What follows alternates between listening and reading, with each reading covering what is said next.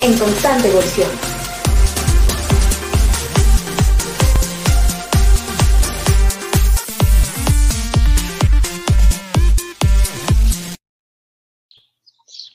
Hola, ¿qué tal amigos? Buenos días, buenas tardes, buenas noches, en función de dónde nos vean o dónde nos escuchen. Los locos del podcast, estamos de vuelta en esta edición de, de Infotecarios Podcast. Es un gusto estar con ustedes nuevamente. Eh, sin duda, un gusto tenerte por aquí, Toño. También ya, teníamos un rato que no te veíamos. ¿Qué tal, Toño? ¿Por dónde andas? ¿Qué tal? ¿Qué tal? Pues acá seguimos en el norte de la, del país. Este, un gustazo saludarlos, un placer estar con ustedes. Invitada de lujo, como siempre, como cada semana tenemos grandes invitados que revolucionan el mundo de la información y es un placer para nosotros recibir a, Rosario Rogel desde la bella y hermosa ciudad de Toluca. Ya nos hablarás de, quién es Rosario, ¿no, Saúl? Totalmente. Hablemos un poco de que, para empezar, vieja amiga y conocida de Hipotecarios, eh, un gustazo tenerla aquí, de verdad. Eh, antes, antes de que de que ah, nos dé una, una, breve introducción por allí, Rosario. Vamos a mencionar un poco sobre su currículum. Ella es eh, socióloga, doctora en ciencias sociales, especialista en teoría social de sistemas, comunicación académica, ciencia abierta, acceso abierto. Maneja todos estos, estos tipos de temas, además de publicaciones de libros, revistas especializadas. Se me va el aire. Ah, ah, eh, bastante por hacer. Bienvenida, Rosario. Qué gusto tenerte por aquí. Hola, ¿qué tal? Un gusto, Saúl. De verdad me da muchísimo gusto saludarte ahora a distancia. Saludar también a Antonio y bueno, dejarle un saludo virtual tanto a Santiago como a Paola.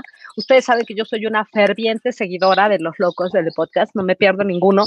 Entonces me emociona mucho ahora estar del otro lado, ¿no? Estar con ustedes y siempre es un gusto porque a mí me gusta mucho esta idea de infotecarios. Son algo más que bibliotecarios, son los, son los bibliotecarios que se han mudado a, digamos, las estrategias de información. Así que me encanta, les agradezco muchísimo esta oportunidad. Ah, bueno, y también tengo que decir una cosa, porque también sé que estos formatos, cosa que me encanta, son mucho más relajados y tranquilos. Tengo que decir algo de, ahora que hizo Saúl la presentación, este, por supuesto que no lo dijo, pero yo sí lo digo, este, yo soy socióloga, pero en el fondo soy bibliotecaria de closet. no, no estudié, no estudié biblioteca, porque no estudié bibliotecas, ¿qué la vamos a hacer? Nadie es perfecto, ¿no? Este, yo soy socióloga, pero por supuesto que en mi desempeño profesional y todo esto he estado desarrollando muchas cosas vinculadas a las bibliotecas. Hay mucha gente que luego me pregunta, oye, ¿tú eres bibliotecaria? Y siempre que me lo preguntan, yo digo, miren, soy bibliotecaria bibliotecaria de closet. Así que, pero toca reconocerlo, ¿no? Sí. Claro, está bien, perfecto. Totalmente. Y además de todo, también, este, de las mil actividades que hacen, ya no más falta que nos diga que tiene por ahí alguna boutique en el Paseo Toyoca, ¿no? Algo así. No, ¿qué crees? No, porque habría tenido que cerrar ahora en pandemia la boutique, ¿no? Pues un gustazo eh, que estés con nosotros, eh, Rosario. La verdad es que ya hemos escuchado muchísimas cosas, es muy conocida en el gremio. Tuviste un gran detalle con, todos los chicos en, alguna ocasión que nos comentaba Saúl de, invitar a, la feria del libro que hubo por allá. Y claro, pues, a, todo, a toda la banda de infotecarios sí, invitamos. Sí. Excelente, vamos, ah, hemos de regresar, ¿verdad, Saúl? Pues mira, ahora. Rosario no lo permite. Pues mira, primero que lo permita la pandemia. Fuera de eso, este, Toluca no hay muchas cosas que hacer, por eso es que es un buen lugar para hacer actividades académicas. Si lo haces en la playa, todos se te van a la playa. En cambio, en Toluca, pues a fuerza se quedan. Sí, sí. Pero bueno, no, yo encantada. Comencemos con el bombardeo de, de preguntas. Sí, sí, sí. Ustedes, como me decían a mí, ustedes me dan tema y yo, ustedes me dan tema y yo, pues ya luego me callan cuando ya sea la hora, ¿ok? No te preocupes, al contrario, eh, regularmente nos, nos falta tiempo en todas estas sesiones, pero, pero bueno, siempre, siempre es un gusto tenerte y, y allí vamos escuchándote finalmente, que eso es lo, lo importante de esto. Igual, te, igual, igual tú puedes callarnos cuando veas que, que estamos desvariando un poco, ¿eh? no te preocupes. al fin locos del podcast, claro. Sí, al fin. Totalmente. Sí. Bueno, la ciencia solo es ciencia si se comunica. ¿Qué opinas de ello? Eh, en principio, eh, la sociedad es comunicación, como diría Niklas Luhmann, ¿no? La sociedad solo es sociedad si se comunica, ¿no? No lo digo yo, lo dice Niklas Luhmann. Y al final del día, la actividad científica también es una actividad social y como toda actividad social, no es, no es si no se comunica. Esa no es algo que lo, estaría padrísimo que yo lo hubiera dicho. En el fondo de mi corazón, además de todo lo que hago, me encanta la teoría social y el acercamiento que yo he tenido a lo, a lo que el día de hoy se llama estudios de comunicación de la ciencia, eh, no son otra cosa que estudios o vertientes de la comunicación. Yo he estado, entré por esta, entré a estos temas desde la teoría social, muy, muy vinculada con las propuestas lumanianas, ¿no? Ya sabes, lo del Luhmann, luego es bien difícil porque nadie lo entiende y es una cosa como súper difícil leerlo, pero tiene cosas, yo creo que si le echa uno como ganas, tiene, tiene cosas interesantes que dice. Él dice que la comunicación es, y esto es importante, este es infotecario, ajá, es, tiene tres elementos, información, darla a conocer y comprenderla. Son los tres elementos de la comunicación. Si no hay información, pues no hay posibilidad de comunicación. Una información que se da a conocer y que después alguien la comprende. Luego la comprende dando un sí o un no, como diría Luhmann, pero al final del día, en ese punto, los estudios de, eh, actualmente, los estudios de biblioteca, eh, biblioteconomía están muy cercanos a los estudios de comunicación y de sociología. Si se fijan en el fondo, ustedes son sociólogos de closet. Hombre, teníamos que parecernos en algo finalmente, ¿no? Sí. Sí, sí, sí. Pero sí, desde esa perspectiva, por supuesto, no sería posible pensar en un proceso de, ciencia o digamos como de avance científico si no hubiera comunicación. Si no hubiera comunicación son solamente como esfuerzos aislados que tú desarrollas, pero los tienes que poner, los tienes que comunicar, poner a consideración, es decir, como, eh, darlos a conocer. El dar a conocer en el medio científico es un dar a conocer que se hace en algunos medios específicos, que pueden ser a lo mejor congresos, que pueden ser publicaciones, que pueden ser el día de hoy una gran cantidad de vertientes digitales, y después es la comunidad, digamos, este subsistema el que termina aceptando, rechazando esa comunicación. Está padre. Buenísimo.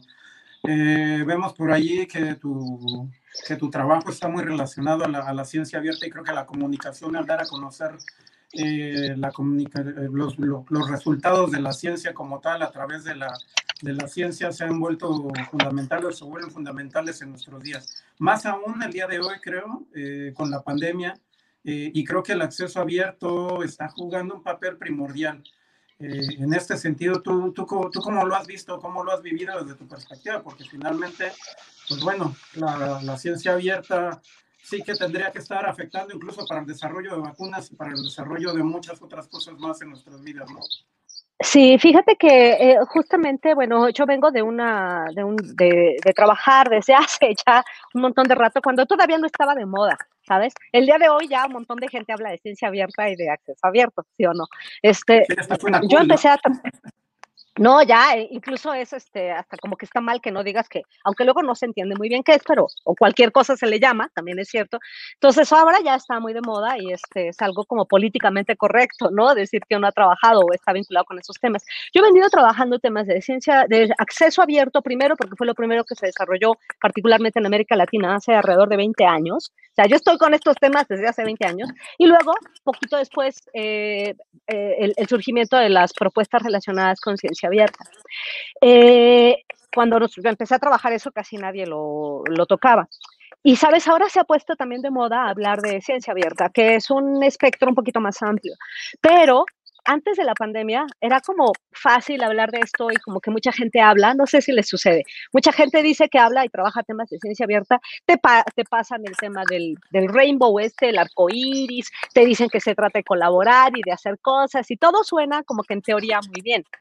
La, la pregunta que está atrás es, ¿qué tanto tú hoy que nos estás escuchando y que has llegado a escuchar o a, o, o a estar vinculado con algún con, alguna herramienta vinculada de, eh, o algunos temas relacionados con la conciencia abierta, que además eres bibliotecario o eres profesor frente a grupo, ¿qué tanto estás utilizando efectivamente esas herramientas en tu quehacer cotidiano?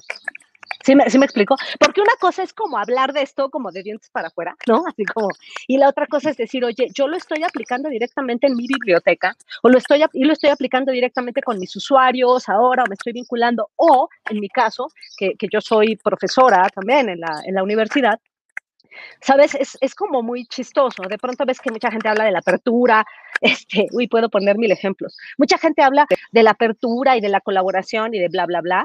Y cuando llegó la pandemia, solamente supieron o supimos como que mudar la escuela a los ambientes virtuales desde una manera súper tradicional, sin hacer uso de las herramientas virtuales. Entonces, como que somos muy buenos para la parte teórica y para hablar y para tal, pero como que esta parte de echar a andar, de arremangarte las manos y ponerte y decir, bueno, voy a aprovechar las herramientas de la ciencia abierta, lo he visto realmente muy poco. Quizá en ese sentido yo lo primero que tendría que decir es que cuando inicia hace justamente no sé, no, sé, en el caso de España, Saúl, donde ahora tú te encuentras, pero aquí en México, el día de hoy, hoy que es 13 eh, de marzo, eh, cumplimos un año de estar, de que tenemos cerradas las escuelas. Es decir, esta, esta sesión eh, a la que ustedes amablemente me han invitado, la hacemos, sin querer, por supuesto, en conmemoración de un año de estar encerrados. Tenemos un año de estar encerrados y de haber tenido que mudar las escuelas de, tener que continuar la escuela y la educación fuera de los edificios. Esto es como cuando desde el ámbito bibliotecario tuviste que separar la idea de objeto libro de la idea de información, ¿no? Y entonces dijiste, wow, la información resulta que tiene una vida distinta del objeto libro, ¿no? De ahí que ya no sean solo bibliotecarios, sino sean infotecarios. Sucede lo mismo con el ámbito educativo. La educación, lo importante que tiene que ver con la educación, con el proceso de enseñanza-aprendizaje, se tiene que separar de los ámbitos presenciales de, la, de los edificios y lo, tuvimos que continuar por las plataformas virtuales. ¿Qué pasó? Que teníamos ya los ambientes virtuales en la educación, tenía muchísimo rato, muchísimo rato de, de, de haber sido emprendido pero en muy pocas universidades, al menos en el caso de México, de América Latina, había sido tomado con seriedad y con propiedad. Y no fue hasta que prácticamente nos sacaron así, nos, nos sacaron de un día a otro, y cuando digo de un día a otro, no es un eufemismo, fue textualmente de un día a otro, nos cerraron la escuela, tuvimos que continuar la escuela, y de pronto resulta que nuestros profesores, todos los que hablamos a lo mejor de acceso abierto, ciencia abierta, todo esto, no sabíamos lo que era un LMS, no sabíamos lo que era la diferencia entre educación a distancia, eh, blended learning, e-learning, y mucha gente le empezó a llamar a todo esto eh, e-learning y dijeron, ay, sí, la educación a distancia. Y, hay una gran confusión alrededor de todo esto. Se le llama a todo, yo, yo recuerdo haber hecho una, una charla casi muy al inicio de esto con los colegas del Consejo Mexicano de Investigación Educativa y, yo lo llamaba eso, la, la charla se llamaba, esto no es e-learning, es decir, esto que tuvimos que emprender a raíz del inicio de la pandemia hace un año no es e-learning. Hay una gran cantidad de, digamos, como de modalidades de educación mediada por tecnologías, pero lo que tuvimos que emprender desde hace un año no es e-learning. Por un lado está la educación presencial, que es la que, la que tiene que ver como con esta, ¿no? Con este close to you, con el tener al muchacho ahí al lado, pero tampoco es que esa es perfecta, ¿no? Y tenía también una gran cantidad de limitaciones. Eh, recuerdo que alguien por ahí decía que incluso en la educación presencial, la educación a distancia empieza en la segunda fila, porque es que tú tampoco abrazas a todos tus alumnos diario, no sé ustedes, yo no, o sea, puedes tener un vínculo, puedes tener esta presencialidad, pero tampoco es que son tus amigos y los invitas a tu casa, ¿no? O sea, digo, si hay un, si hay una cierta distancia. Pero en esa educación presencial, por supuesto que es importante la puntualidad, es importante pasar lista, es importante la sincronía, todas esas cosas. Pero en la educación mediada por tecnologías, todas esas cosas se tienen que trasladar a otro lado. Pero ¿qué sucedió? Que nos encontramos con un montón de casos, ustedes llegaron a ver hasta burlas en internet de algunos profesores o, de alumnos, en fin, que, o, quejas, ¿no? De profesores que le exigen a los alumnos que pasan lista las, las vertientes este, a distancia, que pasan lista, que le exigen a los alumnos prender su cámara, este, que les exigen la sincronía. Y entonces esto no es entender cómo funciona la educación mediada por tecnologías, ¿no? Eh, que es distinta también a la educación a, distancia. La educación a distancia, a distancia, la que está a distancia es la escuela, es el edificio. Como en el caso de México, la telesecundaria. Está el niño aquí, la escuela le queda lejos y es el niño el que se traslada, ¿no? Ah, y tienen estas eh, eh, satelital y todo ese tipo de cosas. La educación abierta es una educación más bien que puede ser presencial, pero que es flexible, por ejemplo. Ahora, la educación en línea la educación 100% virtual es otra cosa. Es una educación que desde el principio está organizada para ser virtual que jamás se plantea la posibilidad de la presencialidad y donde el profesor, el profesor es un eslabón más dentro de una larga cadena de procesos que la hacen posible. Está el desarrollador de contenidos, el que gestiona la plataforma LMS, que es el los Learning Management System, todas estas cosas. Y esto, perdón, esto no fue Esto fue de un día para otro, ve cómo le haces, ¿no?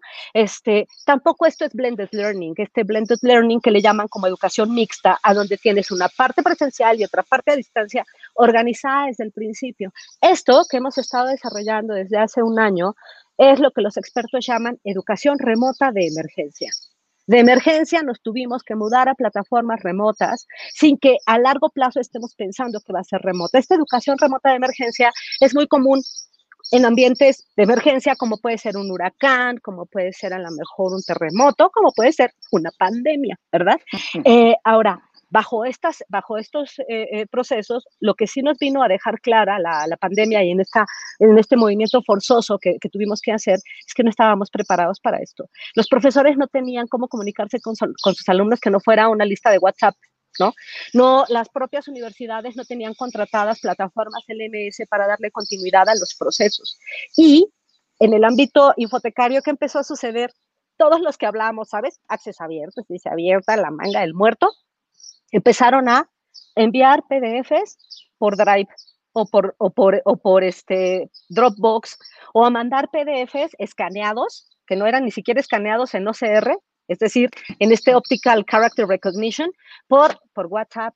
Entonces, tú empiezas a ver eso y dices, oye, pero ¿y el acceso abierto y la ciencia abierta dónde quedó? Si todo terminó en, la, en compartir esta información plana a través de plataformas que no son interoperables. Pero eso sí, hablamos de acceso abierto y hablamos de ciencia abierta, ¿no?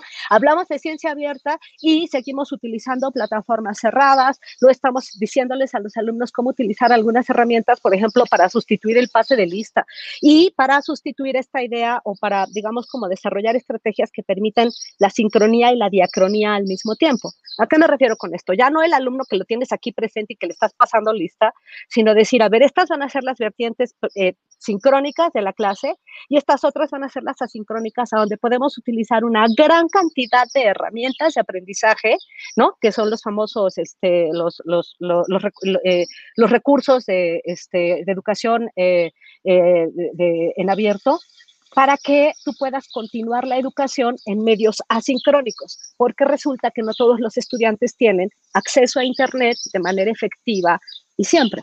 Yo, yo, me di cuenta junto con un grupo de colegas que empezamos a hacer una serie de trabajo, era cómo llevar las herramientas de la ciencia abierta y las efectivas herramientas del acceso abierto a las plataformas educativas variadas que no estaban desarrolladas en un principio. Mi universidad, por ejemplo, contrató una de tantas plataformas, que no la voy a mencionar para no hacerle fama, que ni falta que les hace, pero alguna de estas plataformas, este, que que las empezaron a desarrollar, pero antes de eso tuvimos que vernoslas por nuestro lado. Hicimos una encuesta con estudiantes muy al inicio de la pandemia, que hemos repetido la encuesta durante estos tres semestres que ya llevamos, porque llevamos un año.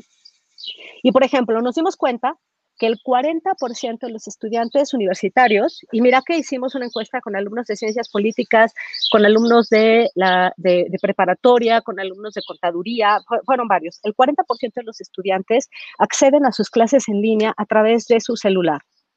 ¿Qué quiere esto decir? Utilizan el Internet más caro, que es el Internet móvil.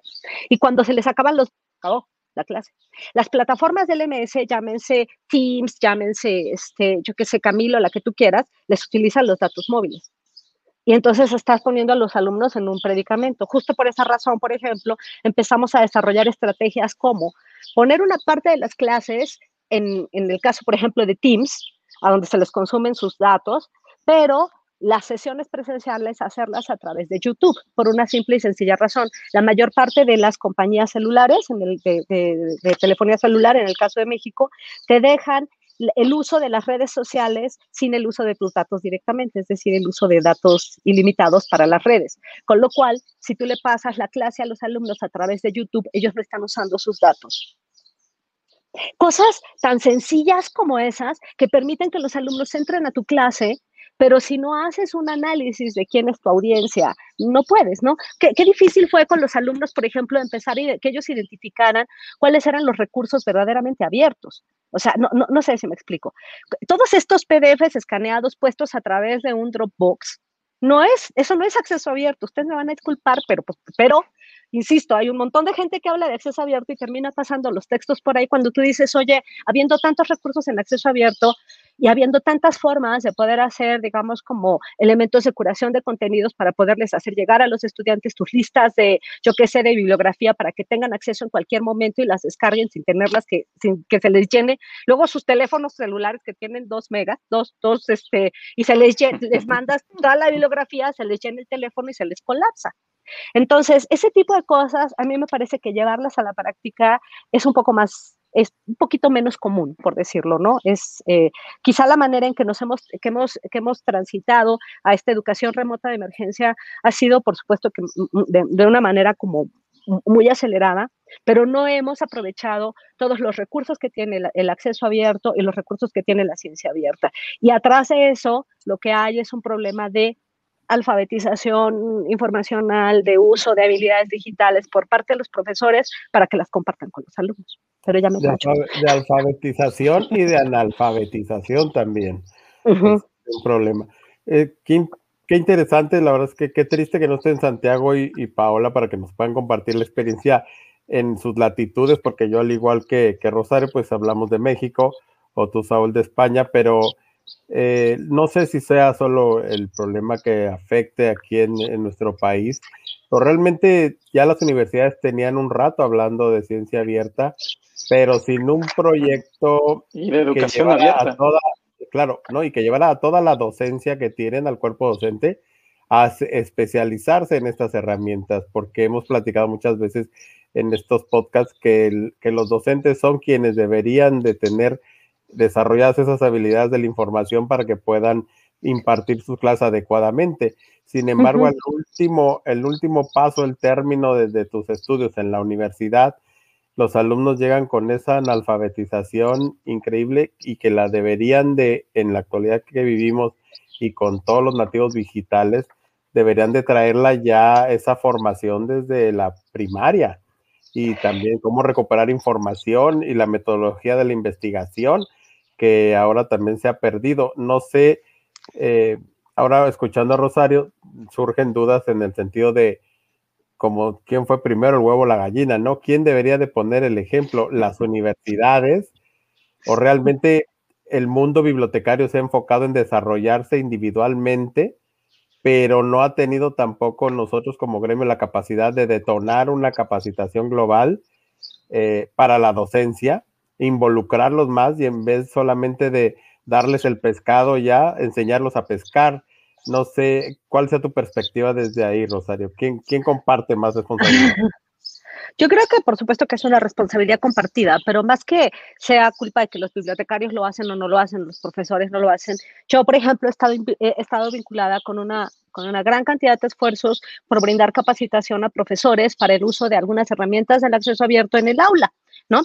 Y, ¿sabes? Es, me da, es, es, como muy curioso. Interesa hay muchísimo. O sea, hay un montón de profesores que toman los cursos. No sé qué, yo recuerdo quizá uno de los más, este, uh, con más gente, fue uno que organizaron desde la, desde la UNAM, la, este, la, la, la biblioteca la Dirección de Bibliotecas de la UNAM, un, un, taller que dimos sobre el uso de hipótesis, que seguramente la conocen, es esta herramienta de anotaciones web, que lo que te permite es hacer anotaciones web en textos, textos web, ¿no? Eh, que es algo muy divertido, a los alumnos les encanta, porque es esto de, es, pueden subrayar, hacer sus comentarios, eso que, los, eh, eh, eso que normalmente los profesores llamamos, tienes que hacer tu control de lectura, es hacer el, la lectura, pero en, en abierto y que todo el mundo lo ve y es algo como, por supuesto que hay mucho mayor control, los alumnos están están espantados viendo cómo de verdad las herramientas de educación remota bien utilizadas implican un mayor control de los estudiantes que la educación presencial. A ese taller asistieron como 700 personas. Antonio, yo te juro que yo dije 700 personas era una locura. De esas 700 personas que yo tenga la certeza, porque a lo mejor después se pusieron en contacto conmigo diciendo que podían o no utilizar la plataforma, habrán sido unas 10. ¿Qué es lo que pienso que hay detrás de esto? Eh, ese fue, por ejemplo, un esfuerzo desarrollado desde la biblioteca de la UNAM y fue dirigida a profesores y entraron un montón de profesores. ¿Qué es lo que pasa? Yo pienso que hace falta, por parte de los profesores, un poquito de arriesgarse. ¿Qué es lo que yo pienso? Y lo hablaba recién con un colega que está en el ámbito de educación básica. Es decir, educación de los niños de primaria y esto, yo le decía, sabes, a veces pasa, yo lo hablo como profesora, a veces sucede que los profesores estamos en nuestro pedestal de yo soy el profesor, el sabio, el que todo lo sabe, ¿verdad? y como que nos da mucho terror mostrarnos ante los estudiantes que estamos aprendiendo algo. Entonces, yo me he dado cuenta, por ejemplo, porque tengo colegas o amigos que me dicen, oye, qué buena esa herramienta. Recién le decía a una amiga de una herramienta que no sé si la conocen, que se llama Kialo, que te permite hacer debates en línea con los estudiantes. O sea, tú hablas, por ejemplo, de ello que sé, despenalización del aborto, y les dices, estos 10 van a estar a favor, estos 10 en contra, no me importa lo que piensen, pero tienen que argumentar, y lo vas viendo en vivo y son herramientas abiertas. Y me decía mi amiga, ay, oye, se ve súper bien, pero me da terror usarlo. Y yo, pero ¿por qué? Es que lo que da miedo es que tú como profesor mostrarte como que estás aprendiendo algo con los estudiantes, ¿sabes? Y eso, ese, ese miedo que tiene el profesor como de perder ese estatus de la sabiduría, es algo que te impide. O sea, claro, para esto se requiere un trabajo donde yo, por ejemplo, cada vez que me encuentro una herramienta nueva, para mí, mis salones de clase, mis, mis, mis alumnos son mi laboratorio. O sea, yo me encuentro una herramienta y yo llego y les digo, ¿qué creen? Que me encontré esta herramienta que al parecer hace esto, pero la vamos a experimentar juntos. Entonces yo le voy picando y ellos, ¿sabes? Es distinto porque ellos como que se involucran y dicen, sí, profesora, pero aquí se puede, ustedes lo ven, no lo ven, no sé qué, y así lo experimento. Pero toca no tenerle miedo, aprender junto con ellos, hacer un proceso como de coaprendizaje, bajar del pedestal y decirles, vamos a aprender juntos a usar esta herramienta, porque en el fondo ellos también saben que esto de que son nativos digitales o como les llaman las, las, este, pues sí, que son estas eh, eh, generaciones que saben usar perfectamente las herramientas, eh, quizás son más permeables a aprenderlas, les tienen menos miedo, eso es cierto, pero así que las sepan perfecto, no, quizá le tienen menos miedo. Y cuando tú te pones como con ellos y les dices, vamos a aprenderla juntos, les encanta y de pronto yo les digo, a ver, me encontré estas 10 herramientas, ¿cuál quieren que nos quedemos para las calificaciones? Y ellos eligen. Y dicen, ay, nos quedamos con esta, esta, esta otra, y las vamos usando juntos.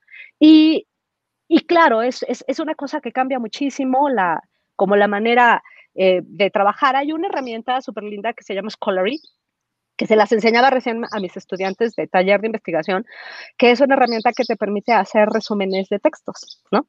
Los alumnos estaban así de, ándale. Entonces, tú la descargas, y tú pones el texto y le dices, pum, pum, aquí viene la, ¿no? Y ellos así de, ¡Ah! yo les dije, a ver, con los profesores que no saben, ustedes con esto hacen el control de lectura y salieron del problema. Conmigo no. Conmigo vamos a leer estas 10 lecturas para identificar cuál de estas era la buena y tratar de identificar, y ya que identificamos cuál es la buena, usar otra herramienta, como puede ser, por ejemplo, Collected Papers, que me permite identificar a través de esta de estas herramientas de LinkedIn Open Data, cuáles son los vínculos que tiene ese texto de citas de lo que ha citado y de lo que los ha citado para poder hacer los famosos estados del arte de, los, de las tesis, por ejemplo.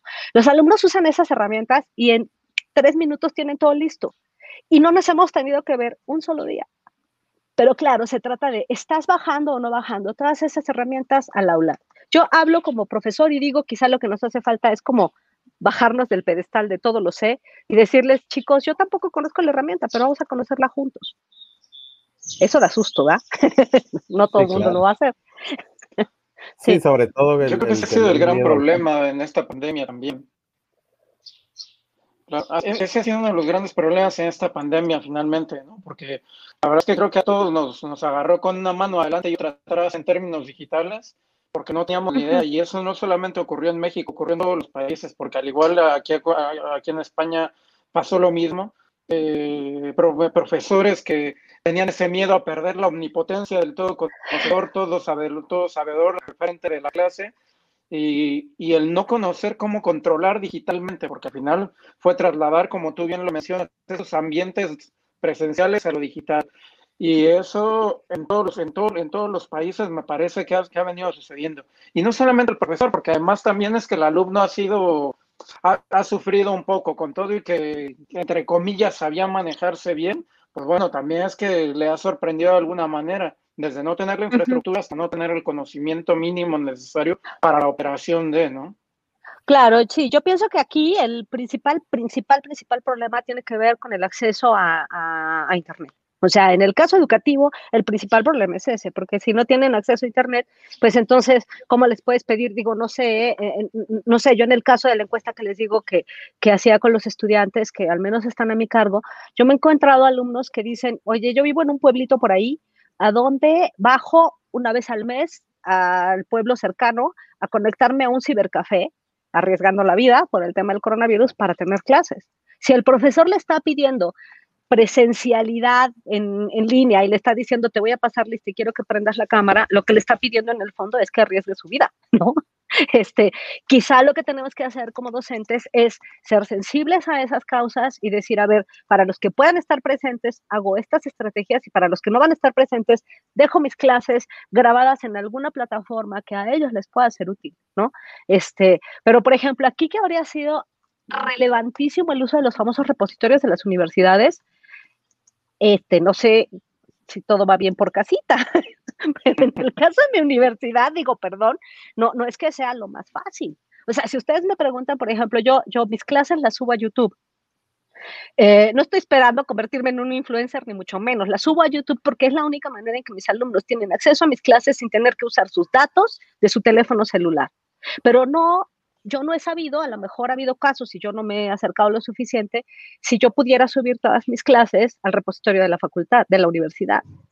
Si pudiera subir todas mis lecturas. Y luego viene el otro problema de, ok, subes todas tus lecturas, pero si tienen problemas de derechos de autor, ¿cómo las subes? Por eso yo digo que es bien fácil, bien fácil hablar de acceso abierto, bien fácil hablar de ciencia abierta, pero cuando se trata de por ejemplo, diseñar tu, tu, tu, este, tu programa de estudios y decir, oye, voy a diseñar mi programa de estudios y voy a colocar solamente bibliografía en acceso abierto este, y actualizada.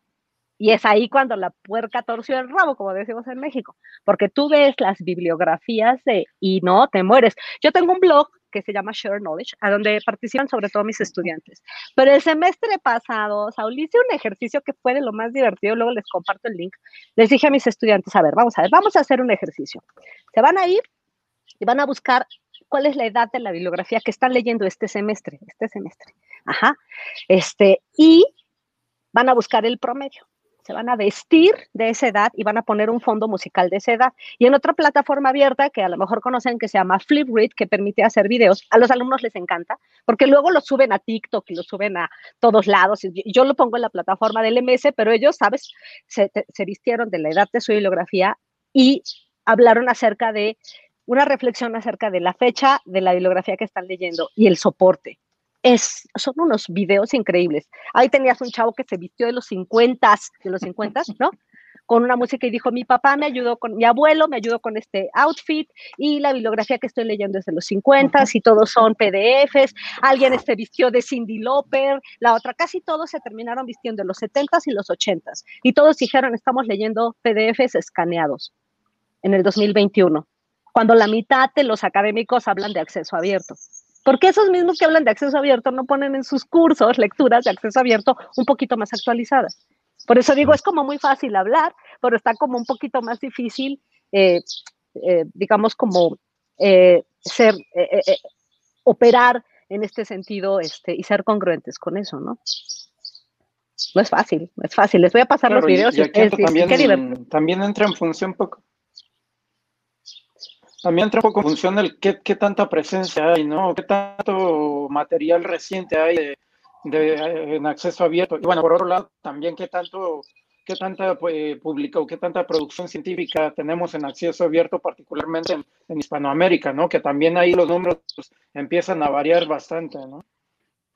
Mira, sí, no, yo te diría sí, no, porque, o sea, el problema, pienso que realmente, realmente el problema ahora con todos estos movimientos que seguramente ustedes conocen y que es harina de otro costal hablar de ese tema, el famoso plan S, que es esta manera en que la mayor parte de las revistas del mundo están tratando de mudarse al acceso abierto comercial, a donde se va a cobrar por publicar desde 100 dólares hasta 11 mil, si ustedes los tienen, podrán, y les aceptar el artículo, podrán publicar allá pero la, la, gran mayoría de las, de las editoriales grandes, comerciales, este, estas internacionales, ¿no? Todas, todos estos grandes monstruos, tienen, sus revistas son híbridas, Saúl.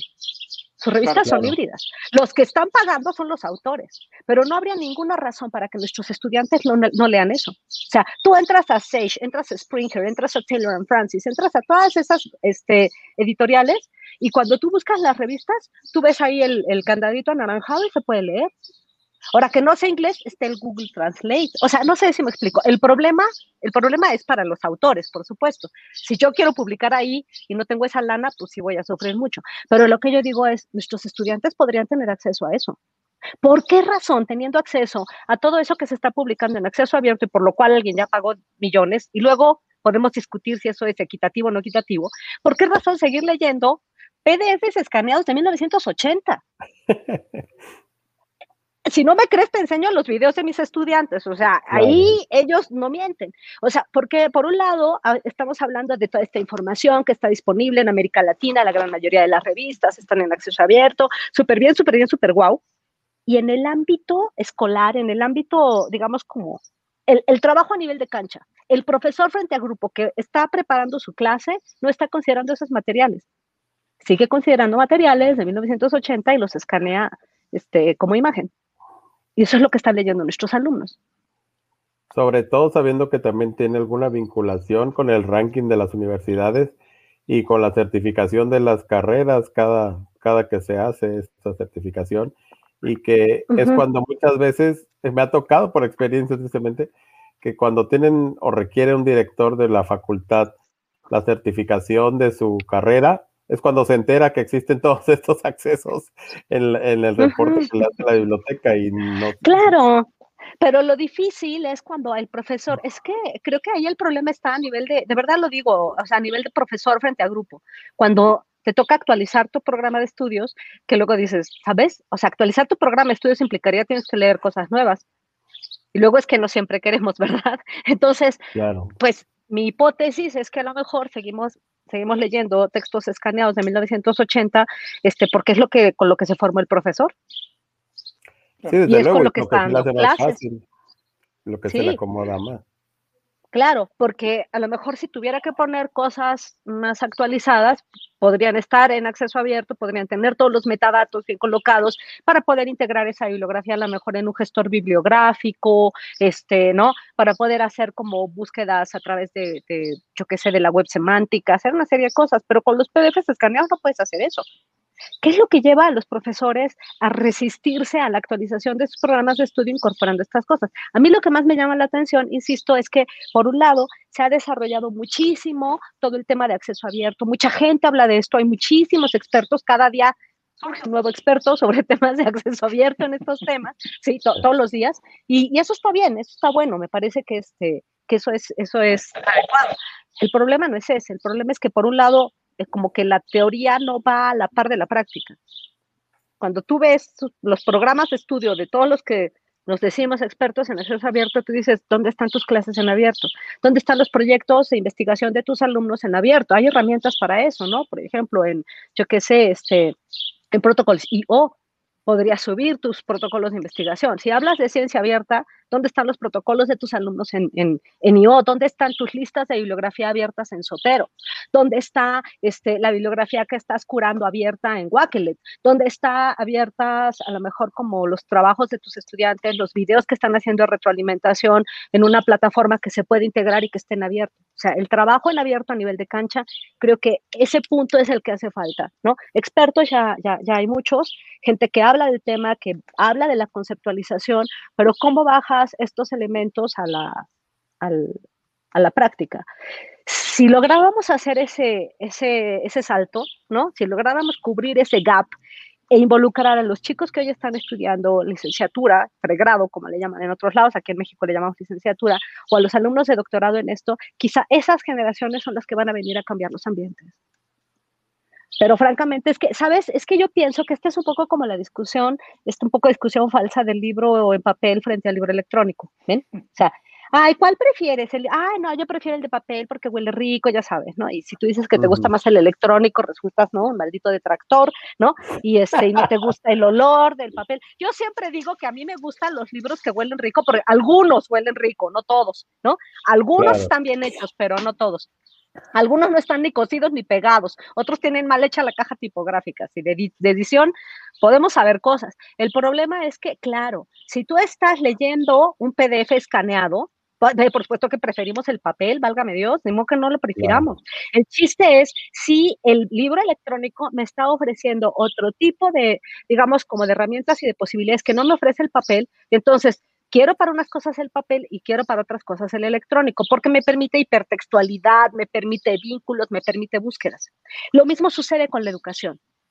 O sea, si yo voy a trasladar la educación presencial a las plataformas a distancia, el profesor aburrido que lee su PowerPoint, ¿no? Ay, por supuesto que todos preferimos la presencial, por lo menos le echo el ojo al, ¿no? Al compañerito de al lado. Claro. Pero si la educación mediada por tecnologías me ofrece otras cosas que no me ofrece la presencial, me ofrece vínculos, me ofrece asincronía, este, me ofrece ponerme en contacto con los autores, me ofrece, entonces yo voy a encontrar cosas que me ofrece la educación, digamos, mediante tecnologías y la educación presencial. Pero si es una copia de la otra, por supuesto que por eso se extraña la presencial y todo el mundo dice quiero regresar, porque a lo mejor no sabemos cómo echarla a andar. Y ahí sí es una cuestión de, por un lado de capacitación, como bien dices Antonio, sí, por el lado de las autoridades, por el lado de tal, y por el lado de los profesores, y yo diría también por el lado de quienes evalúan el trabajo docente. Yo lo veía recién, alguien decía, oye, es que nos están pidiendo que desarrollemos contenidos para subirlos a la plataforma de educación en línea de la universidad, pero eso no me dan, me lo decía una profesora, a mí no me dan un punto por hacer eso, a mí el SNI no me vale eso, a estar subiendo esas cosas, porque la, la, evaluación del trabajo docente eso no, no se considera. ¿no? Claro, o también eh, se han encontrado atajos algunos profesores, ¿no? Es decir, tengo un becario que lo pongo a que se dedique a eso y este y que, y que ya tiene ahí su desarrollo de habilidades de la información en el becario, ¿no? Y que realmente no se involucra en eso. Hay muchos que yo he visto también que trabajan así. Y la verdad es que creo que ahí va de la mano con lo que decías, ¿no? El, el que tiene su, su secretaria cibernética y todas las publicaciones que hace, que realiza, las hace otra persona y cuando está frente al grupo, pues ya no tiene las herramientas para poder ayudar a su grupo, ¿no? Pero fíjate que yo no lo criticaría, yo diría, lo lograron resolver. O sea, yo digo, mira, como quiera, pero que a lo mejor con un ayudante, un estudiante, lo que sea, pero lo resolvieron. ¿Qué es lo que yo pienso? Que, y de verdad no lo digo, ustedes saben que yo quiero mucho el proyecto de infotecarios en general, pero yo pienso que los profesores necesitan a su lado no un bibliotecario. En pandemia necesitan un infotecario al lado un infotecario al lado que lo cobije, no es que sí, que lo cobije, que le ayude, que le, que le, que le ayude a quitarse este miedo y este terror de si le pico acá, ¿cómo va a ser? Alguien que te vaya agarrando como de la mano. Pero un bibliotecario, perdón que lo diga, y ustedes saben que yo quiero muchísimo al gremio, este, pero no uno tradicional, de estos que están, ¿sabes?, atrás del mostrador y que, y que, y que lo único que hacían, y que está bueno, ¿no? Que te presten los libros en papel, eso está bueno y qué bueno que exista, pero en pandemia nos hacen falta más infotecarios, ¿no? De estos que te resuelven, que te ayudan, que te dan herramientas. Y lamentablemente, ese tipo de perfiles son muy escasos. Un referencista, claro. Sí, es, es eh, alguien que te enseñe cómo curar información. Alguien que te diga, mira, la información se cura así, mira, yo qué sé, si te toca dar filosofía política, estos textos son los nuevos, aquí están, aquí tienes estas 50 bases de datos donde encuentras información tal. A lo mejor el profesor se anima a echarlas a andar. Pero ¿qué sucede? Tenemos tenemos como bibliotecas tradicionales y tenemos muchos bibliotecarios tradicionales. Lamentablemente hay, hay en muchas bibliotecas del país, hablo por México, no sé cómo estén los demás países, pero que a donde están quizá a cargo de las bibliotecas personas que no son, no son profesionales en la materia y que siguen viviendo la biblioteca como muy, muy al estilo la de Alejandría, ¿no? O sea, y, y poco quizá vinculado como que está muy padre, eso está muy bien. No estoy diciendo que eso deje de existir. Digo, un, un partner, ¿sabes? O sea, alguien a quien tú digas, oye, vi esta herramienta o yo qué sé, quiero actualizar, ok, quiero actualizar mi programa de estudios, pero no tengo la menor idea y veo que hay muchas cosas en abierto, pero no sé cuál sí, cuál no, y que yo diga, oye, Saúl, dime, estos contenidos los puedo, los puedo incorporar, no los puedo incorporar, dale a mis alumnos un curso de gestores bibliográficos, dale tal, capacítanos a todos y nos y si se nos atora, sabemos que te podemos hablar. No tenemos un, yo pienso que así como todos tenemos un médico de cabecera, deberíamos tener un hipotecario de cabecera. Sí, realmente, y también es la concepción que se tiene eh, actualmente de la biblioteca, que la biblioteca debe ser híbrido y debe ser evolucionado siempre en ese sentido, no, no quedarse con el estándar del bibliotecario tradicional, como tú lo mencionas, que solamente se imponía en el silencio y a, brindar soluciones de inmediato. Y lo que necesitamos ya son formadores, que ese, es el trabajo que, que, hace falta también, y lo mencionamos en podcast pasados, de la vinculación entre las bibliotecas públicas y las escolares y las universitarias, para que el desarrollo del usuario sea desde edad temprana y que te lleve a desarrollar estas capacidades y que tú como bibliotecario estés a la vanguardia de todos esos accesos de información que hay, pero también eh, como que han separado los mundos en, muchas eh, universidades. El área de bibliotecas es una y el área de desarrollo de todas las tecnologías es otra. No, no las vinculan y ahí es donde ya también se pierde la, la información y la formación. Claro. Sí, no, de hecho, por ejemplo, hay universidades a donde los repositorios no están vinculados con el trabajo de la biblioteca, ¿no? Es el caso de mi universidad, por ejemplo, ¿no? Este, no, y la persona que, las personas que están a cargo de los repositorios no, no conocen el trabajo de bibliotecas. Es muy raro. ¿Cómo van a hacer todo el trabajo de metadatos, incorporación de estas referencias si, si no conocen el mundo, si no saben qué es un Dublin Core, si no saben, ¿sabes? O sea, digo, yo porque soy un ornitorrinco, ¿no? Así soy mitad mamífero, mitad ovíparo. Entonces, y, y porque soy, como les dije, bibliotecaria de closet. Pero los profesores comunes y corrientes no saben eso, ¿no? No. O sea, no, saben si las referencias están bien hechas, mal hechas, cómo vienen, cuál es la mejor fuente para... No, no lo sabemos como profesores. Y Necesitamos como un apoyo.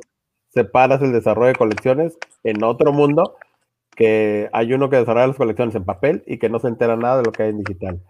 Y eso también es un caos. Claro, este, y yo pienso que ahí en ese, en ese punto hay muchas áreas de oportunidad, toca seguir trabajando, porque, a ver, la otra es decir que esta es una tragedia y que ojalá ya se acabe la pandemia para que regresemos a donde estábamos antes. Y yo digo no. O sea, digo, sí, ojalá que sí se acabe la pandemia, sí, francamente, sí quisiera. O sea, ya me dan ganas de salir a la calle y así. Pero yo lo que sí no quisiera pensar es que vamos a regresar exactamente al mismo punto donde estábamos antes, porque entonces eso habría significado que no aprendimos la lección. Pienso que lo que, lo que tenemos que hacer es que a desde su trinchera tratar de trabajar por modificar un poco esto. Y, y, me refiero concretamente, yo qué sé, los docentes, por ejemplo, empezar a ver de qué manera nos acercamos a quienes desarrollan contenidos, quienes nos pueden ayudar, ¿no? Este, ir viendo estas cosas y a lo mejor arriesgarnos. Nos hace falta como arriesgarnos un poquito más. Yo quiero insistir mucho en esto de que los profesores tenemos que hacer un ejercicio por bajarnos del pedestal de la sabiduría, de la omnipotencia y del que no se equivoca, ¿no? para llegar con los alumnos al nivel de cancha y decirles, pues voy a explorar con ustedes estas cinco herramientas. Si las exploramos juntos y nos gustan y nos sentimos cómodos, pero lo más importante, si nos divertimos, las podemos usar. Yo les he preguntado a mis alumnos, de estas herramientas, ¿cuál les parece divertida? La que no les parezca divertida no la vamos a usar, porque si uno no aprende divirtiéndose, es que no aprendió. Se tiene que, yo, yo veo los videos de los alumnos y sabes que son divertidísimos, ¿no? Hacen, me, me da mucha risa porque les gusta hacer TikToks, ¿no? Y luego les preguntan sus, bueno, son videos en realidad para la clase, que luego ellos los suben a TikTok. Y luego les dicen, ah, ya, ahora resulta que te califican con TikTok. Y ellos, sí, claro. Mis alumnos se la pasan trabajando todo el tiempo, ¿no? El semestre pasado me decía un alumno, ah, creo que es la materia en la que más trabajo. Digo, ¿y estás aburrido? No, no, no estoy aburrido. Ah, el, el semestre pasado tenía una alumna que la abuela tenía la, también participaba en la clase y le tuve que abrir sus, canales y sus plataformas porque la abuela quería también hacer sus videos y participaba y decía, es que, ¿no? Este, Salma no me deja participar y ya le abrimos su canal para que ella pudiera como tenerla, ¿sabes? Ese tipo de cosas eh, están buenas, pero pero toca como, como ir vinculándolo, ¿no? A mí me parece, yo esperaría que ahora que la pandemia vaya cediendo poco a poco, que este regreso a clases no nos haga perder lo que ganamos en este, en este espacio como de, porque no sé, ustedes me dirán, pero no creo que no todas las universidades tenían desarrolladas esta, esta idea como del blended learning, el del aprendizaje. Es decir, que tú dijeras, voy a estudiar la carrera de, yo qué sé, de sociología y puedo tomar estas materias a distancia y estas materias presenciales. Eso en mi universidad no existe. Ojalá a partir o a raíz de la pandemia exista. Y si va a ser un curso de teoría, se puede quedar en línea, ¿eh? según yo. Ahora, no, claro. si va a ser un curso a donde va a ser taller y tienes que ver escultura y eres, este, estás estudiando para artista, pues sí, escultura sí está más padre que hagas ese ruidero, ¿no? Y, piques la piedra ahí en el taller de la facultad. Pero, pero quizá esta pandemia nos tendría que dejar eso, ¿no? Y quizá el, el otro aprendizaje tendría que ver con con ser más consecuentes, ¿no? Ser más consecuentes y cuando hablamos de acceso abierto, sí incorporar ese tipo de contenidos en nuestras, en nuestras materias y a lo mejor las herramientas. O sea, cuando uno ve las herramientas hay de verdad docenas de herramientas de ciencia abierta que pueden ser utilizadas. Yo no las he explorado todas, por supuesto, pero he tratado de explorar la gran mayoría de ellas y son son súper divertidas y te resuelven la vida increíble, ¿no? De verdad. Y también fíjate que yo, el tema que dominas eh, es súper interesante en el núcleo de la comunidad universitaria. Pero creo que también las universidades han dejado de lado esa universalidad de la que habla su mismo nombre, de incluir a la ciudadanía y de, y de aportarles algo al, en general a la comunidad que no sea parte de su comunidad universitaria. Porque también eh, hay un problema muy grande en esto que empezó con la, con la eh, formación en las clases a distancia, los padres de familia que, resisten también al cambio, que no saben cómo seguir si, o cómo saber si sus hijos están tomando las clases adecuadamente. Entonces ya es un problema mayúsculo de formar no solamente al alumno, sino también desde la casa.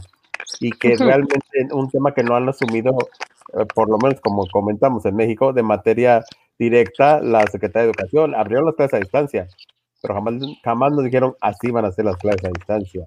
Entonces ahí el consumo, como comentamos al principio, generas una analfabetización increíble. Sí, sí, yo pienso que en, este punto eh, eh, lo que vale la pena como considerar es, es cómo, cómo ir cerrando estas brechas, ¿no? Cómo ir cerrando estas brechas con el concurso de, de todos. Los profesores no lo podemos hacer solos, pero los bibliotecarios tampoco lo pueden hacer solo y las autoridades tampoco. Tiene que haber como un concurso y un reconocimiento como el problema. Ahora lo que mencionas de los padres es algo que también tiene que ver entre que con la brecha digital y con el que los seguimos pensando a la educación como una educación meramente presencial. ¿A, qué me refiero? O sea, eh, eh, lo pienso con el caso de verdad, yo quiero insistir mucho en mi experiencia docente porque a mí me ha dejado muchísimas enseñanzas. Lo que más he aprendido es justamente con mis alumnos. Cuando tú empiezas a involucrar muchas de estas herramientas en, las clases a distancia, en las clases eh, remotas, eh, yo, yo escuchaba que algunos de mis alumnos decían, no es que en esta clase no puedo simplemente abrir, el, abrir la sesión ¿no? De la clase y luego irme a desayunar y a bañar y a hacer mi vida para, pareciendo. No solamente, y por esa razón los, los, profesores piden que los alumnos prendan la cámara, porque los quieren ver ahí como monigotes, ¿no? Y yo no les pido que prendan la cámara, es más, me parece que es igual innecesario. Tengo 30 alumnos en un grupo, ¿sabes? O sea, no hay 15 en otros, no hay manera. Entonces, ¿para qué quiero yo ahí las 30 caras? Pero cuando tú haces dinámicas en la clase y no estás, ¿han visto ese meme de la como zarigüeya que está? Esta es una clase de metodología y te vas a dormir durante las próximas tres horas. Este, claro, pues es que sí es muy aburrido. Pero si tú de pronto estás y cada clase es distinta y de pronto les haces una encuesta en línea o les pones un cajuto, les pones un no sé qué y les dices, ahora aquí hay un documento colaborativo y todos vamos a trabajar, los alumnos dicen, es que no me puedo salir de la clase aunque no tenga prendida mi cámara porque siempre sucede algo. Entonces, como siempre sucede algo, tengo que estar ahí. No solo eso, todas sus tareas, por ejemplo, las comparten en Twitter, ¿no? Las comparten en, en Facebook, en TikTok y en todos lados, y entonces todo el mundo se entera que están haciendo, ¿no? Me dicen, es que mis papás saben qué que, temas vi porque se la pasan viendo los videos que suben los muchachos a, este, a Facebook, ¿no? Saúl, pues no sé si quieres leer las preguntas del, porque tenemos varias preguntas ahí del, de, de quienes nos están viendo este, para, para Rosario. Totalmente, Se, se, nos va el tiempo, se nos va el tiempo y con Rosario, la verdad es súper entretenidos, ¿eh? Eh, un poco de comentarios por acá. Eh, Andrea Rodríguez, por allí, saludos. Julio Santillán, igual saludos desde el Perú. Eh, por ahí Ovidio, desde el Cerro de la Silla, Monterrey. dice por ahí Ovidio, ¿qué camino recomienda Rosario para de verdad conocer, no solo en teoría, la ciencia abierta y el uso de recursos abiertos? Usarla. o sea, meterse. ¿Sabes? Lo que pasa es que mucha gente habla de esto. cada vez que yo hablo, no sé, por ejemplo, herramientas como hipótesis, que es una herramienta de notación web, hay, eh, el mundo se divide como en tres, ¿no? Los que no saben ni de qué hablo, este, los que dicen, oh, sí, yo la conozco, y los que de verdad la usan. ¿no? Entonces, si tú eres de los que dices, ay, sí, claro, yo he escuchado hablar de las anotaciones web, tú dices, ok, ábrete tu, ¿no? O sea, arremángate las, ¿no? Este, ¿cómo se llama? Las mangas, métete y di, oye, voy a explorarle, voy a entrar, voy a ver, voy a abrir para mi grupo, pero tú no vas a poderlo usar solo. Es que esta sería mi principal recomendación para los profesores. La mayor parte de estas herramientas ustedes no las van a poder usar solos. Lo que tienen que hacer es ustedes crear su perfil de profesor y tal, y llegar con los alumnos y decirles, vamos a explorar esta herramienta juntos, ¿no? O sea, si ustedes llegan diciendo la domino por completo, ellos se van a dar cuenta que ustedes no la dominan por completo porque van a empezar a ver ahí qué sucede. Entonces les dicen, a ver, chavos, se ve que esta herramienta está buena, vamos a usarla juntos. Ahí toca, insisto, quitarte el, ¿no? La corona de mm. diamantes de profesor y bajarla y decir, estoy a nivel de cancha con ustedes, y decir, ok, voy a abrir el grupo, voy a ver, a ver si se ve, no se ve, chavos, aquí, ellos te van a decir, ay, profesor, aquí se puede, aquí no se puede, no sé qué, lo abres y lo empiezas a compartir y te vas, te vas a dar cuenta que ellos te van a estar empezando a enseñar cosas también, así como tú les enseñas, ellos te enseñan. Lo que pasa es que muchas veces los profesores no estamos acostumbrados a que sean los alumnos los que también nos enseñan. Entonces, quizá en este proceso como de coaprendizaje es mucho más sencillo el uso de estas herramientas, ¿no? Mi principal sugerencia sería, trata de quitarte esa aura perfecta de profesor, que es bien pesado, es un traje bien pesado, bien difícil, porque no tiene que ser perfecto. Y francamente, ¿sabes? Estás en esta, ¿no? Este, y si te, si te sales de ese personaje, ¿no? Te quitas ese, ese traje y te pones más al nivel de soy un profesor que quiere aprender con ustedes, empiezas a usar las herramientas. Yo empezaría usando, si a mí me preguntan eso, yo empezaría usando, si nunca las han usado y han escuchado hablar de esas herramientas, yo empezaría por tres, por ejemplo. Yo empezaría eh, eh, haciendo bibliografías compartidas en Sotero. Ustedes saben que Sotero es esta, em, este gestor bibliográfico abierto. ¿Por qué no recomiendo las eh, otras? Pues porque son cerradas. Y si usas Mendeley, si usas no sé qué, el día que ya tus alumnos no estén en la universidad, tienen que pagar por ellas. Entonces, Sotero. Y Sotero tiene la gran ventaja que permite hacer grupos de bibliografía. Si toda la bibliografía, en lugar de que la andes mandando por Drive o en PDF a través de WhatsApp o ese tipo de tonteras, eso no lo hagan, por favor. Ajá. Lo que tienes que hacer es, te abres una, un perfil en Sotero, abres el grupo de Sotero, pones ahí toda tu bibliografía, la curas bien porque generalmente viene mal curada, los datos vienen mal curados, ¿no?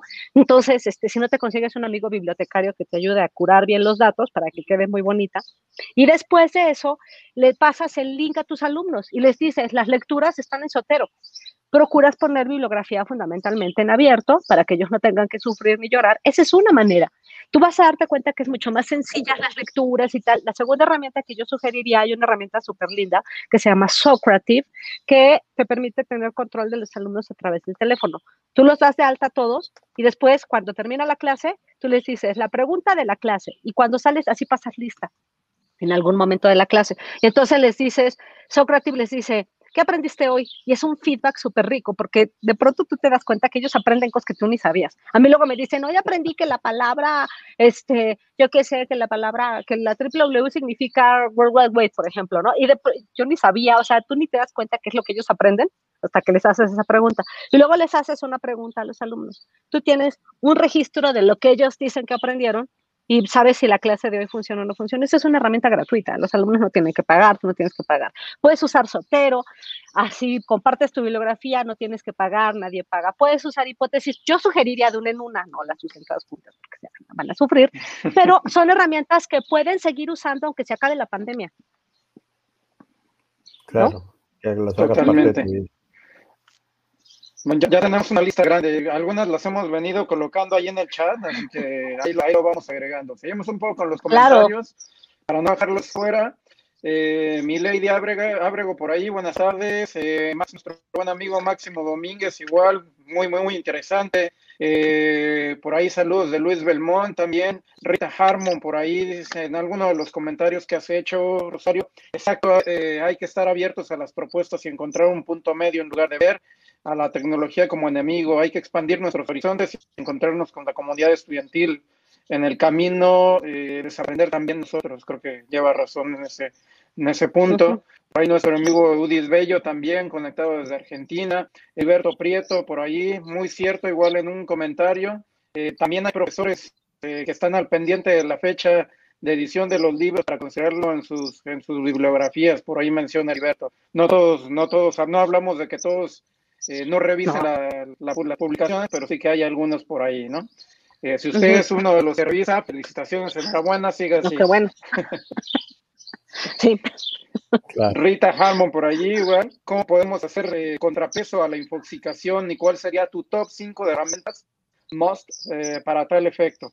Creo que ya nos has mencionado varias por ahí. Scholarly, Connected Papers, eh, Flipgrid, eh, Wakelet, Hipótesis, Sócrates, Sotero. Eh, por ahí las vamos colocando de igual manera en el, en el, en el chat. Eh, Julio Santillán, por ahí, una inquietud para Rosario. ¿Consideras que estos cambios de virtualización de la educación generados por la pandemia llegaron definitiva, definitivamente para quedarse o aún falta algo más para que se consoliden? Eh, Mira, no, hoy no traje mi bolita mágica. no sé que no podría saber exactamente qué es lo que va a suceder. Es lo que yo sí te puedo decir que es lo que me gustaría a mí pensar y es un poco lo que yo decía hace rato. Antes que nada, muchísimos, muchísimos abrazos a Julio, que es un gran, gran amigo. Yo qué diría, a mí en el fondo de mi corazón lo que me gustaría es pensar que este año de encierro no ha sido en vano.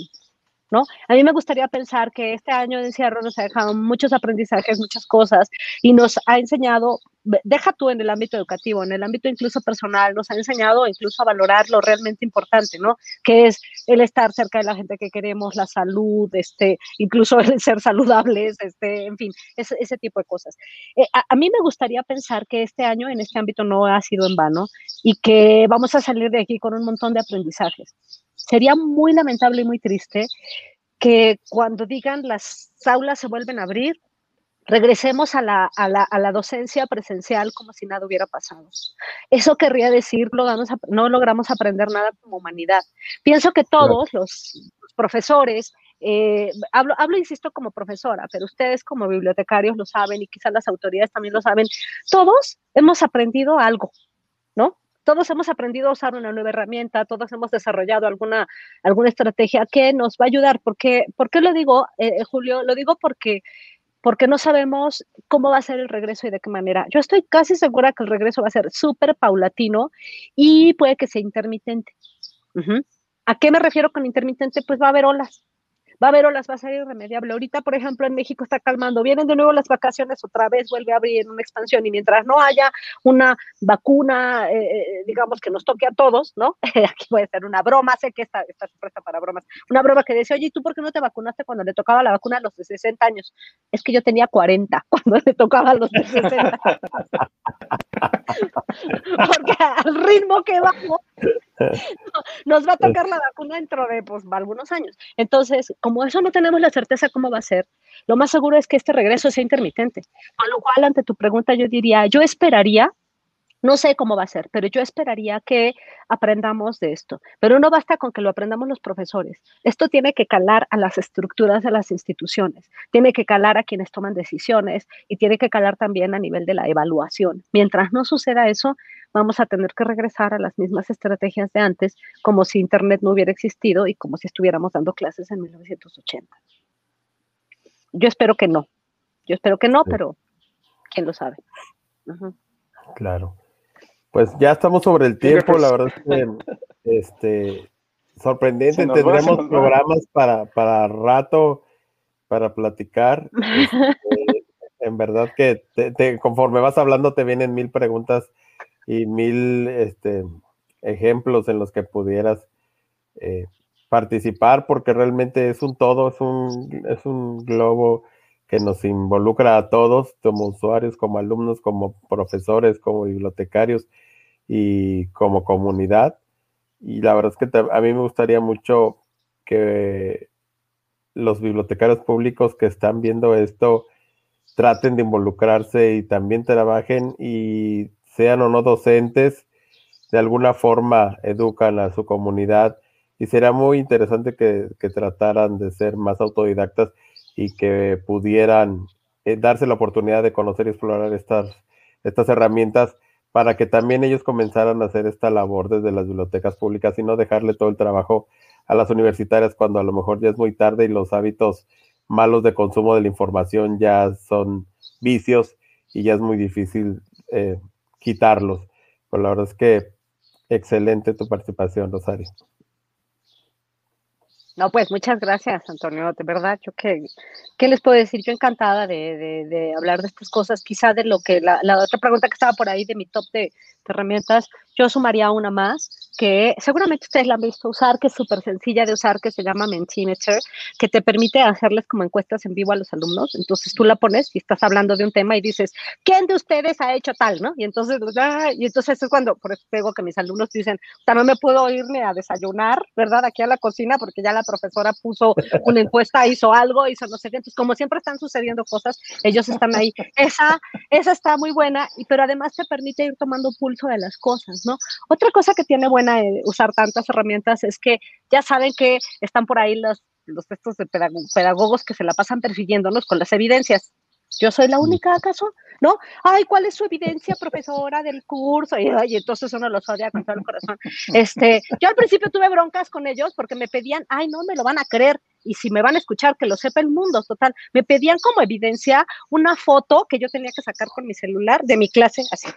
Entonces, yo les decía, ponle tú que sí, pero hay otras evidencias que pueden ser incluso más divertidas. Hasta que las convencí de que me dejaran, digo las porque son mujeres, las convencí que me dejaran poner eh, este, hipervínculos. Hipervínculos a los videos, hipervínculos, por ejemplo, a las discusiones en, en, eh, este, yo que sé, que se dan en en, en, en, en Flipgrid, en hipótesis, en todo, y eso es algo mucho más rico. O sea, incluso te ayuda a montar evidencias mucho más fácil en lugar de estarlas inventando al cuarto para las tres. Y los alumnos pueden darle un seguimiento a su, a su desempeño de manera cotidiana. Ellos pueden entrar y ver si entregaron o no entregaron, si van bien o van mal. Y como profesor es un poquito más sencillo darle, darle seguimiento a las cosas, ¿no? Y creas un pequeño repositorio ahí también. claro, más si ellos van colocando las cosas este, en abierto y sabes, sobre todo si van poniendo etiquetas, porque si no ponen etiquetas no hay manera de, este, no hay manera de hacerlo. Mis alumnos prácticamente todo lo suben y lo, juegan con una etiqueta que yo les pido que lo hagan. Usamos la etiqueta Share Knowledge, que es esta idea de compartir conocimiento. Entonces suben todo lo que suben, particularmente en, en, en Twitter, este, lo, lo este, ponen el hashtag Share Knowledge o Academic Twitter, este, para poder ir haciendo una conversación sobre estos temas en, en Twitter. Y después hacemos análisis del comportamiento de los tweets de los alumnos con un montón de herramientas que hay. Y a ellos les encanta ir viendo quiénes tuvieron más tweets menos, este, en fin, es algo que también tiene que ver con irles, irles enseñando a curar su presencia web, porque uno como quiera, pero para ellos, para ellos la identidad digital va a ser algo fundamental, sobre todo de cara a su, a su inminente desarrollo profesional próximo, ¿no? Claro. Totalmente. Sí, sí. Bueno, un poco más de comentarios por allí para ya casi para ir cerrando porque el tiempo se nos va. Eh, Victoria, llámese por ahí, saludos desde Lima. Nuestra amiga Rosy Chavarría también por ahí conectada, saludos. Eh, Salazar también por ahí. Eh, un comentario es interesante la postura de la evolución bibliotecaria tradicional y claro que los tiempos y las situaciones así lo exigen. Hace falta una renovación en la mentalidad tradicional y romper con costumbres de años. Renovar la biblioteca, renovar la mentalidad del bibliotecario. Es necesario empezar por el bien de nuestros usuarios. Eh, por allí Heriberto, saludos desde Puebla. Sonia, saludos desde Panamá. Eh, Rosy nos menciona que es un reto enorme en bibliotecas eh, públicas. La pandemia dejó al descubierto la enorme brecha digital que existe. Desde luego, Sonia, eh, Sonia Gómez, interesantes comentarios. Marta Acevedo, eh, agradece por, por, esta, por, por esta edición. Eh, Ovidio por allí, eh, más comentarios. Nuestro amigo Eudis Bello también. Creo que para profesores y bibliotecarios, desde Infotecarios, estamos eh, permanentemente ofreciendo herramientas eh, actualizadas de lo que podemos emplear en salones, clases y unidades de información. Lupillo López también por ahí, súper interesante el tema de hoy. La educación virtual se ha convertido, se ha venido abriendo pas, eh, paso desde hace muchos años, pero con esta pandemia nos hemos visto en la necesidad de ahora sí dominar las herramientas necesarias para hacer un uso efectivo de la información. Tenemos muchísimo por hacer, eh, me queda muy claro, sobre todo en bibliotecas públicas. UDIs por ahí y eh, lo mejor eh, actualizarnos eh, igual en información en herramientas tradicionales y, y, en, las, y en las actuales por allí. Julio Santillán, pues gracias por tu respuesta. Y bueno, por ahí muchos, muchos, muchos comentarios en realidad. Eh, Patricia Elena, Mónica Santana, Rosa Chavarría, todos ellos, pues bueno, agradecerles realmente por, todos sus comentarios. De, cualquier modo, por ahí quedarán eh, también en la en el chat de, YouTube. agregaremos por ahí todas las herramientas que nos, que nos comparte Rosario y bueno, no, no nos queda más que, pedirte tu, tu, comentario de cierre sobre, sobre esta sesión en Hipotecarios Podcast. Bueno, quizá como cierre me gustaría hablar de un otro elemento que quizá ah, formara parte de otra charla, pero que no quisiera dejarlo sobre la mesa y que tiene que ver como con el desarrollo también de esto que se ha dado a llamar la idea de la pedagogía crítica, que es formar dentro de los estudiantes como eh, elementos de involucrarse en causas, ¿no? Eh, como parte de los, de los que hemos empezado a hacer en, eh, en, esta, en esta pandemia también, hemos empezado a desarrollar un colectivo que tiene la intención de hacer o de involucrar a los estudiantes en el activismo digital, ¿no? Casi cuando inició la pandemia también inició, esta venía de manera muy fuerte todo el movimiento feminista, ¿no? Este, exigiendo como mayor respeto a las mujeres y todo este, pero cuando llegó la pandemia todo este movimiento se tuvo que, que cerrar bajo techo y quedó como acallado. Eh, desarrollamos una página y esto ha sido muy divertido porque empezamos a hacerlo en colaboración con alumnos aquí de la Autónoma del Estado de México, alumnos de la Universidad de Cuenca en Ecuador, donde tengo la gran fortuna de, de, de ser profesor invitado y algunos colegas del área de humanidades digitales de la Universidad de Kansas. Entonces empezamos a decirles a los alumnos cómo desarrollar una página en Omeca, que ustedes saben que es una, una, página que permite el desarrollo de bases de datos, para poder empezar a hacer un trabajo muy cercano al, al área bibliotecaria, que es el rescate y preservación de imágenes relacionadas con movimientos feministas, ¿no? Es decir, todas estas pintas que quedan en las paredes y tal, que son muy incómodas para yo que sé, para los gobiernos, y entonces que inmediatamente son borradas. Entonces, la única manera de poder guardar una de poder tener una preservación de ese movimiento, de todos esos movimientos, es resguardando las imágenes. El problema es que las estudiantes normalmente esas imágenes las ponen solamente en su Facebook, en su Twitter, y ahí no se puede hacer una curación de contenidos y no se puede integrar toda esa información para preservarla y posteriormente analizarla.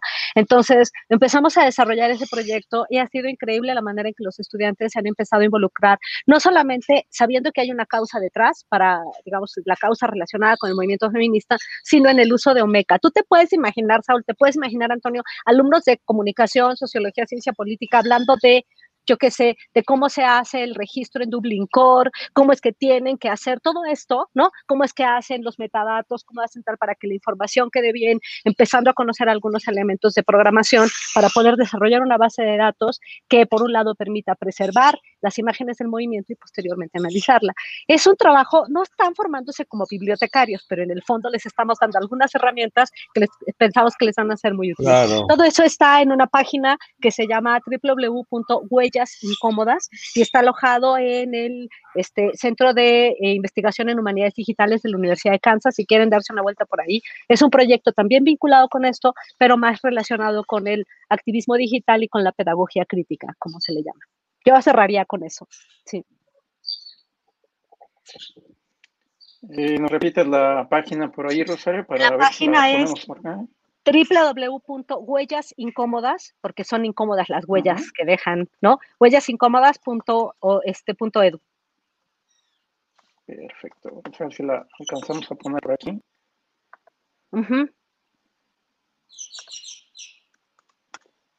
No, no es punto edu, ahorita te digo, es punto que, este, creo que es huellas incómodas, este, punto com, no, punto, ay, ahora te la doy, pero bueno, este, huellas incómodas, pero está, es que está en la, te digo que está en la Universidad de Kansas, este, Kansas University.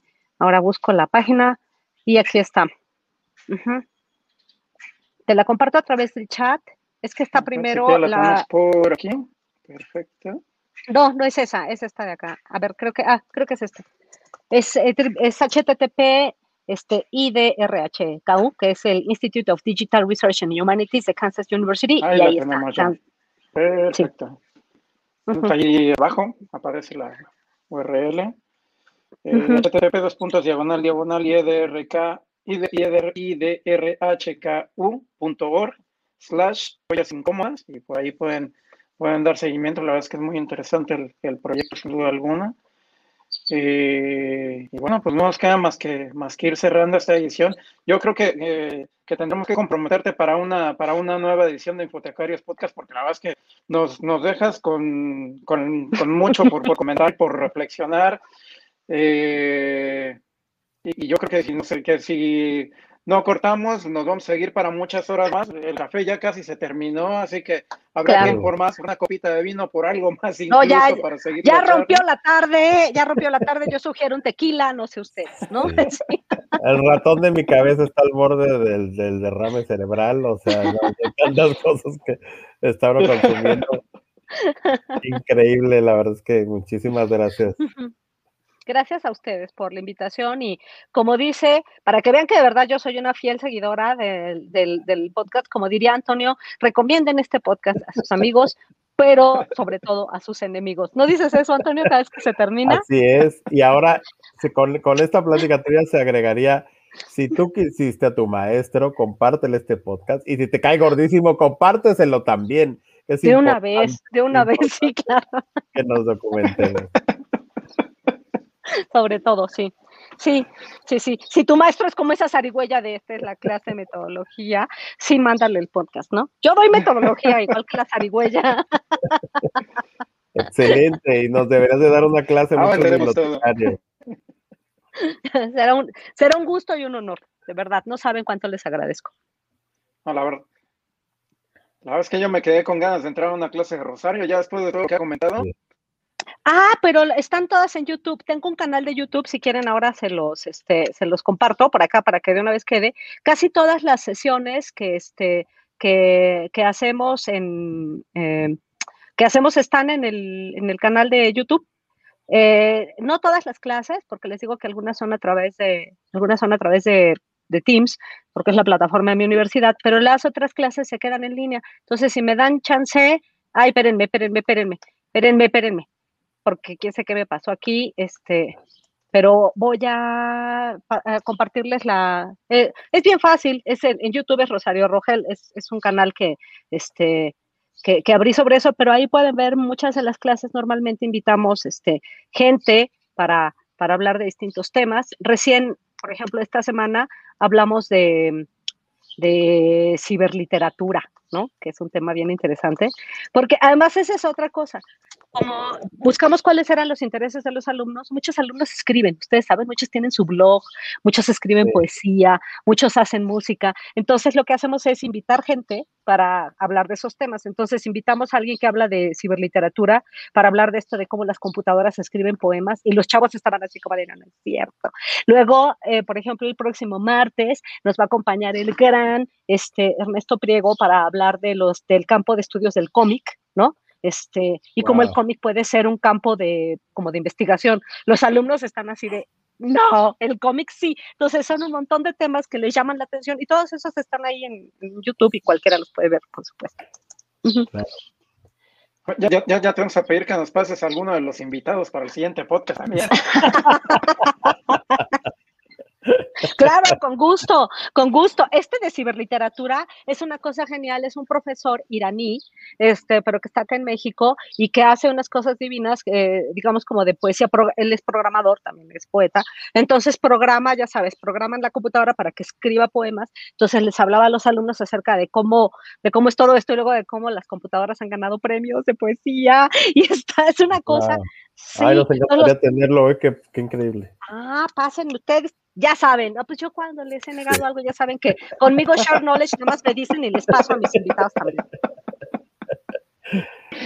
Buenísimo. Bueno, pues eh, yo creo que ahora sí vamos cerrando, que, que, ya nos pasamos de la hora. Gracias a quienes Así nos han acompañado. Eh, uh -huh. y, y, comprometerte, Rosario, para una siguiente edición. La verdad es que aprendemos un montón contigo y la verdad es que es muy rica y bien agradable la, la charla. Y, y, nada, vamos por sí. vez, ¿no? no, claro. ¿Sabes qué estaría padrísimo? Digo, si quieren hacer una sesión solamente de algunas herramientas y enseñarles, así es esta herramienta, así es esta otra herramienta, así como de, como de, de ¿no? Ayudando al amigo, ¿no? una sesión que se llame, una Hombre, sesión si que tú se te llame, comprometes, te, pare si te de comprometemos sufrir. aquí, por supuesto. una sesión que se llame Pare de sufrir. ¿No? Sí. Y entonces ya así de cómo usar cada una de las herramientas, no hombre, eso sería, ¿sabes? Súper sí, si, hay un, si hay un cielo, ¿no? Nos vamos a ir al cielo de, los alumnos que digan, de los alumnos que digan, por favor, ya no queremos profesores aburridos, ¿no? Se va a llamar pare de sufrir, ¿no? Cómo dejar de hacer clases aburridas. Excelente. Si quieren, las ustedes ya saben, ¿no? Bueno, yo encantadísima. Pues de nuestra parte ya sabes que sí, 100% eh, invitada a todo lo que tú nos digas. Al final eso nos encanta, cometer un poco de locuras, experimentar, de probar y, por supuesto acabar con esas clases aburridas que, que seguramente hay muchos. Eh, y yo creo que mucho también es por desconocimiento, ¿no? Entonces, si, si podemos ayudar un poquito por allí también, hombre, yo creo que viene bien a educadores, viene bien a, bibliotecarios y, a todo el que, al que le interese cambiar un poquito, ¿no? Sobre todo porque yo creo que esta dinámica va a continuar hasta fin de año. Claro. Y ojalá no, digan que soy aguafiestas, pero, pero va a durar un año. Y ojalá que no terminara esa dinámica, que siempre tuviera. Bueno, ahora no está, no está Josmel, ¿eh? Pero Josmel dice que por ahí del 225, 2030, así que ahí, te lo dejo. Abrazos, Josmel, abrazos a Yo sí soy de esos que tenía... Yo sí soy de esos que tenía 40 cuando se empezaron a vacunar, sí. ¿Verdad que es? Es que te juro que eso decía ese meme, ¿no? Así de, ¿no? ¿Por qué no te vacunaste? Es que cuando tocaba la de 60 yo tenía 40. Y pues... Sí, creo que así nos va a tocar. Ni modo. ok. Bueno, pues yo les dejo un abrazo. Rosario, tus redes sociales. Mis redes sociales, yo estoy sobre todo en Twitter, me pueden atosigar todo lo que quieran en Twitter, arroba Rosario Rogel, estoy también en, en, Facebook, por ahí ya les dejé, es Facebook Rosario Rogel, está mi Instagram es Rosario Rogel S y tengo un canal de YouTube y yo qué sé, estoy, estoy en todos lados, ¿no? Así, creo que soy, no es que sea la única Rosario Rogel, es que soy la primera que abrió las redes, así que no me tocó Rosario Rogel 427. así que, sí, con gusto, me va a dar un gusto estar en contacto con ustedes por esas vías, si quieren. Buenísimo. Pues bueno, ahora sí, querido Toño, eh, ya, ya no podemos sorprenderte, Rosario, con, la salida, pero bueno, siempre, siempre la original viene, viene bien, así que ha llegado el momento de hacer esa, esa recomendación amable. Y adelante, Toño, cerremos esta, esta sesión. Muchísimas No, pues agradecer, eh, agradecer, agradecer, agradecer mucho, si me escuchan, como que se fue el audio un poquito, eh, agradecer realmente este, manera abrumadora de conocimiento, la manera tan agradable, espontánea y lúdica que tienes de compartirlo, yo creo que es lo que es lo que te hace doblemente valiosa. Este, y pues ya saben, amigos, compartan este podcast en especial a sus amigos, a sus enemigos, les harían un favor. A lo mejor hasta se quitarían muchos enemigos compartiéndolo. A su peor maestro, aquel que les aventaba el gis, aquel que les dejaba hacer planas, aquel maestro que usaba la regla para ejercer corrección, este, compártanlo. Y compártanlo al maestro que les pide prender su cámara durante las clases. Ah, así es. compártanlo, no dejen de hacerlo y realmente nos acaba de dar una lección muy grande en nuestra querida Rosario. La mejor manera de aprender es lúdicamente. Qué, qué bonito que lo sigas llevando a cabo al nivel que estás ya en un nivel doctorado y con alumnos este nivel superior. Qué bonito que lo sigas haciendo así y qué ejemplo para todos. Muchas gracias, Rosario, por estar con nosotros. Gracias a ustedes. Un abrazo grande. Buenísimo. Pues muchas gracias. Y bueno, cerramos ahora sí. Hasta la siguiente, amigos. Gracias. Vámonos por el tequila. Vámonos. Infotecarios Podcast. El mundo de la información en constante